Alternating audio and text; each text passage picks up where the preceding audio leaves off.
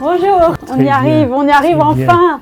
On On arrive. peut pas se faire la bise. hein, On se fait la bise quand même. Avec on se fait la bise quand même. Je suis contente de vous voir vraiment. Merci vous de d'accepter de, de participer à mon projet. Quand je vous ai vu il y a plusieurs mois, je me suis dit il faut vraiment aussi que j'aille euh, à la rencontre des enfants cachés parce Voilà. que c'est encore tout autre chose C'est ça. et que votre euh, histoire m'avait vraiment touchée. C'est autre chose, mais dont le complément est lié directement. Totalement. C'est nécessaire, C'est nécessaire. aussi parce que ce regard d'enfant vraiment qu'on sent, c'est encore autre chose. Donc euh, voilà. Bon, enfin en tout cas, je suis contente qu'on arrive enfin à, à se voir dans cette belle maison. On y est très agréable. C'est très très beau. Oui, bah, vous avez vos enfants sont nés ici alors. C'est donc pris en 41 ou 42. Et vous voyez, on est à l'extérieur d'un jardin public, Ah rue Jules Ferry, parce qu'en Jules Ferry, on habitait dans, dans le 10e arrondissement, parce que l'intérieur des jardins publics était interdit aux juifs. Ma mère, mon frère Joseph, le petit bébé, C'est votre sœur qui s'appelle? Rosa. Elle s'appelle Rosa Rosa. Et votre mère? Sarah. Vous étiez l'aîné ou Non, mon frère est l'aîné, un an. Vous êtes les deux à avoir survécu Oui, Que vous deux que nous deux. Votre sœur, votre mère et votre père, La où petite, il était déjà arrêté malheureusement. Mon Votre père. était déjà arrêté. Il a euh, la première rafle en août 40. Ça veut dire qu'il a été arrêté en tant qu'étranger. Oui, oui, oui. Il était, il était quoi polonais dans la rue, euh, la famille était lituanienne. Kanovitch, un nom lituanien. Cette photo vient de New York. Seuls mes parents sont venus en France. Le reste de la famille est aux États-Unis. C'est la seule photo qui existe de C'est la seule photo qui existe. Et elle, est de 1927. Ils sont beaux, hein Ils sont beaux. Très très beaux. On s'est rencontrés tout bêtement à la fac de médecine. Voilà. Il y a combien de temps nous étions en deuxième année. Ça fait 60 ans qu'on est mariés. Voilà. J'étais très impressionnée par mon mari, mon futur époux, très impressionnée parce que les autres étudiants avaient l'air d'être de petits genoux et que lui était déjà mûr. Voilà. Et donc j'avais, je suis tombée sur un homme. Voilà. Et c'est ça qui m'a impressionnée. Voilà. Et, et c'était lié à son histoire. Parce en qu'il fait. avait mûri, mal- mal- malheureusement, mal- mal- mûri grâce à, à tous les événements tragiques qu'il avait vécus. Donc j'avais affaire à un homme, et les autres c'était déjà. Et je suis donc tombée amoureuse.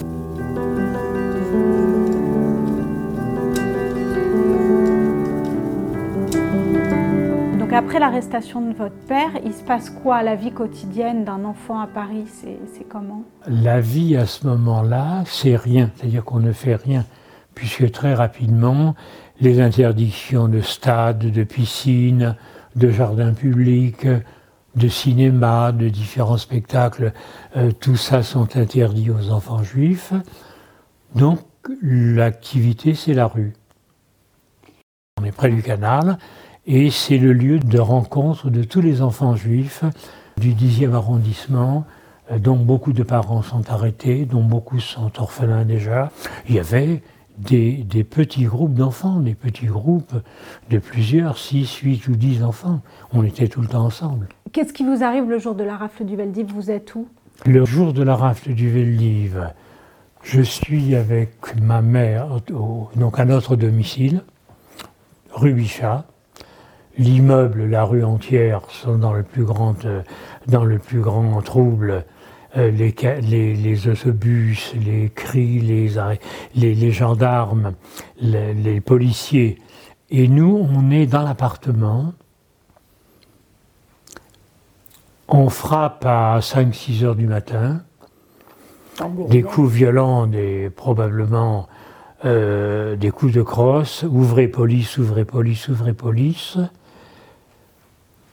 On est derrière la porte, ma mère, mon frère et moi, et le bébé qui dort dans un berceau à quelques mètres de là. On tape, on tape, on tape, ma mère n'ouvre pas, le bébé dort, il se passe Il n'a rien. pas pleuré. Alors qu'ils ont tapé très fort. à la porte. Et le bébé n'a pas pleuré. Et le bébé n'a pas pleuré. Et on était comme ça, et je me souviens de cette photo-là. Ça dure, ça dure et ça dure, et ça s'arrête.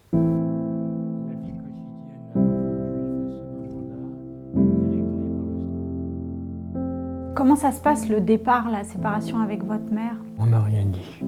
Ma mère était effondrée avec le bébé dans ses bras, euh, très agitée, allant de là là, euh, pas un mot. Ça a été terrible, terrible.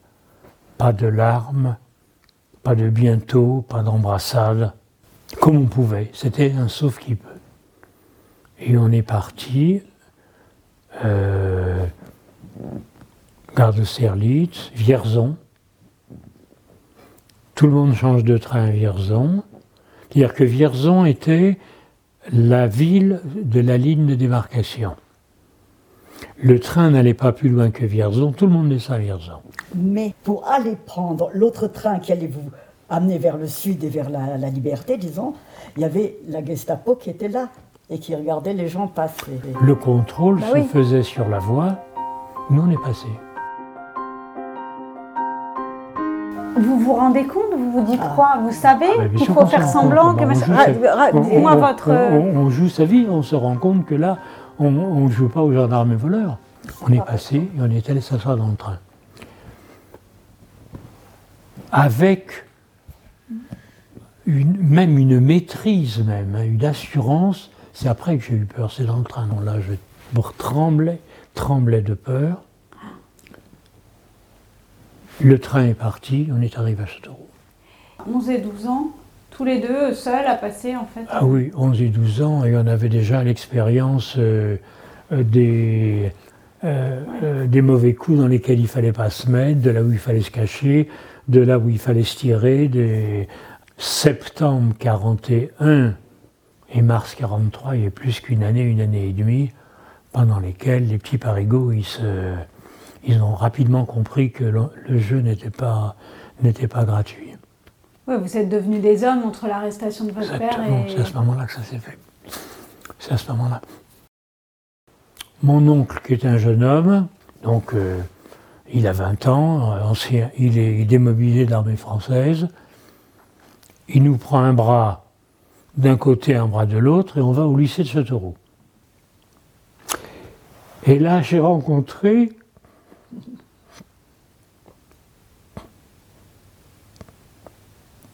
un des hommes qui m'a le plus impressionné, le proviseur. À peine mon oncle a raconté qu'on est arrivé hier de Paris, il a pris les, les trucs d'inscription au lycée et il a lui-même fait les demandes d'inscription, lui-même. Et on est resté le jour même au lycée, on était pensionnaires. Et il vous demande si vous êtes juif? Pas une question. Comment il, comment il s'appelle? Moulin Moulin. Moulin comment Bernard? Moulin Moulin comment Joseph. Et il inscrivait. Pas une question. Incroyable. Toute l'intelligence des situations, elle était là.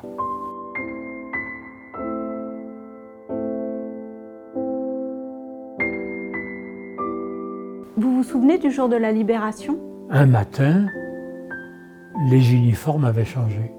Euh, le, le tank était là, il n'était pas la veille, c'était un tank américain avec l'étoile, euh, les, les, les uniformes étaient différents, la langue était différente. On a mangé, mon frère et moi, un kilo de chewing-gum. Le bonbon. Pendant toute cette période, est-ce que vous avez des nouvelles? Est-ce que vous savez ce qui se passe? Aucune nouvelle. Aucune nouvelle de vos parents? À aucun moment, d'ailleurs, on n'aura plus jamais de nouvelles. Plus jamais. Au moment de la rentrée universitaire, en 50, je crois, en 50, au moment de la rentrée universitaire, on récupère l'appartement rue Bichat, Des parents des parents. Il est dans l'état dans lequel on l'a quitté. Non. les papiers peints, tout est, tout est la même chose. C'est peut-être un des moments où j'ai le plus ressenti l'absence. Ah bah oui. C'est affreux ça. On rentre dans cet appartement, il est comme il était quand on l'a quitté.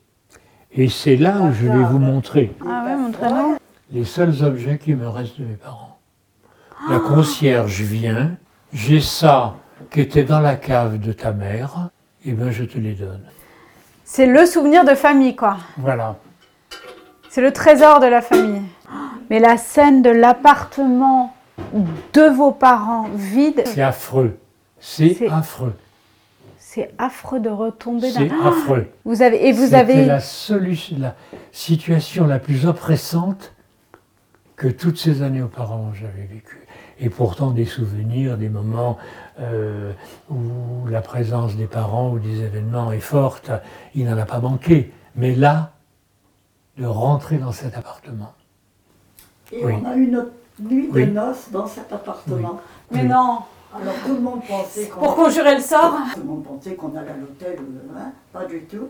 On est allé dans rue Bichat et on a dormi. Non, on rue était Bichat. étudiants, on Et- était très heureux. Mais c'était important pour vous d'être là ou c'était juste pour des raisons économiques? C'était symbolique pour vous? C'était la vie C'était là qu'il qui. fallait être. C'était C'était là, là. c'était là. On avait la possibilité de, de louer une C'était là qu'il fallait être. Mais c'était la vie qui reprenait le dessus là-bas, quoi. C'est- Exactement. Oui. Exactement. Oui. Peu de temps après, comme vous l'imaginez, mon Voilà. frère est venu avec nous. Il a vécu rue Bichat avec nous. C'était notre, notre choix, c'était ça. C'était ça, c'était de se retrouver ensemble, d'être euh, d'être ensemble, et puis euh, de mener les projets qui étaient les nôtres, c'est-à-dire euh, les projets universitaires, Et de refaire une famille. et de refaire une famille.